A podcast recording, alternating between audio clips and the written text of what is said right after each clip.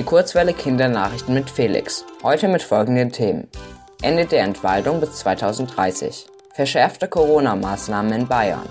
Und moderner Fünfkampf ab 2028 ohne Reiten. Glasgow. Mehr als 100 Länder haben sich dazu verpflichtet, die Zerstörung der Wälder bis 2030 zu stoppen. Diese Vereinbarung trafen Staats- und Regierungschefinnen am Dienstag bei der UN-Klimakonferenz.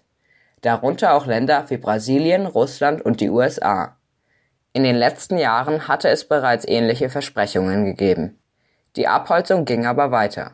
Naturschutzorganisationen fordern ein schnelleres Ende der Abholzung. Jede Minute geht auf der Welt eine Waldfläche in der Größe von 27 Fußballfeldern verloren. München.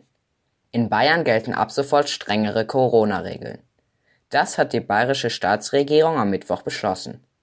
Grund dafür sind die steigenden Corona-Zahlen und die Belegung der Krankenhäuser. Bei der sogenannten Krankenhausampel wurde nachjustiert. Die neuen Regeln bei einer gelben Ampel sehen beispielsweise FFP2-Masken statt medizinischen Masken vor. GrundschülerInnen müssen außerdem nach den Herbstferien auch am Platz wieder Masken tragen. Vorerst eine Woche lang, an weiterführenden Schulen zunächst für zwei Wochen. Monaco. Der moderne Fünfkampf findet ab 2028 ohne die Disziplin Reiten statt. Das beschloss die Union Internationale des Pentathlons Modernes, kurz UIPM, am Donnerstag. Grund dafür sind die Vorfälle bei den Olympischen Spielen in Tokio.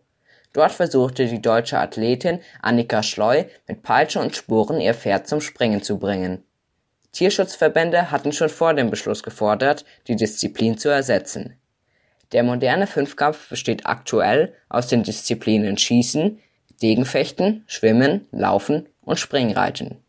Die UIPM leitete jetzt ein Verfahren ein, um einen geeigneten Ersatz zu finden.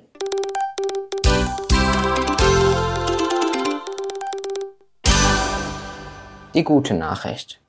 Hilfsorganisationen haben diese Woche mehr als 1000 Menschen im Mittelmeer gerettet.